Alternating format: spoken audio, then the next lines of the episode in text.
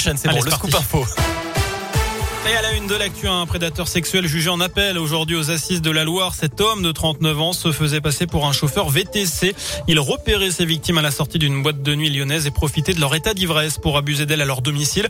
Il est jugé pour le viol de trois jeunes femmes. En première instance, il avait été condamné à 16 ans de prison. Le procès doit durer jusqu'à vendredi à Saint-Etienne. En France, un nouveau conseil de défense sanitaire ce matin et du changement à prévoir à l'école élémentaire.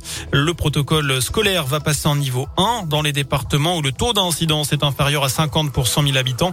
La conséquence, c'est qu'à partir du 4 octobre, ce sera la fin du port du masque à l'extérieur et à l'intérieur des établissements se trouvant dans ces départements. À noter que dans ces mêmes territoires, il y a une levée des jauges qui s'appliqueront dans l'accueil du public. Pour l'accueil du public, il n'y a par contre pas d'adaptation du pass sanitaire à ce stade au niveau local. Le porte-parole du gouvernement l'a en tout cas confirmé. L'amélioration sanitaire se poursuit grâce, je cite, à la campagne de vaccination. Chez nous, le taux d'incidence est désormais de 60 cas pour 100 000 habitants dans la Loire, 40 pour la Haute-Loire. Un jour de grève demain dans l'éducation nationale. Quatre syndicats réclament un plan d'urgence avec création de postes, augmentation de salaire et amélioration des conditions de travail. Autre grève, demain à la SNCF, la direction donnera ses prévisions de trafic en Auvergne-Rhône-Alpes vers 17h.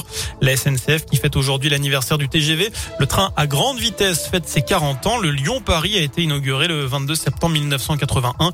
92% d'entre vous jugent les prix des billets de TGV trop chers. C'est ce qui ressort de la question du jour sur radioscoop.com.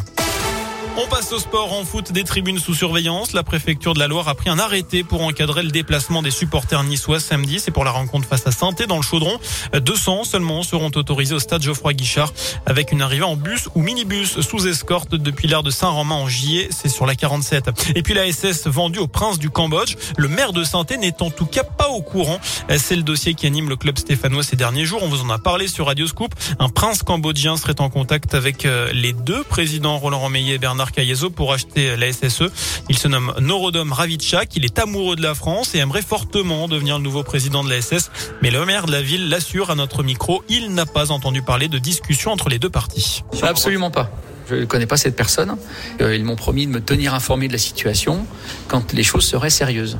Pour l'instant, voilà, ils m'ont pas contacté pour m'en parler.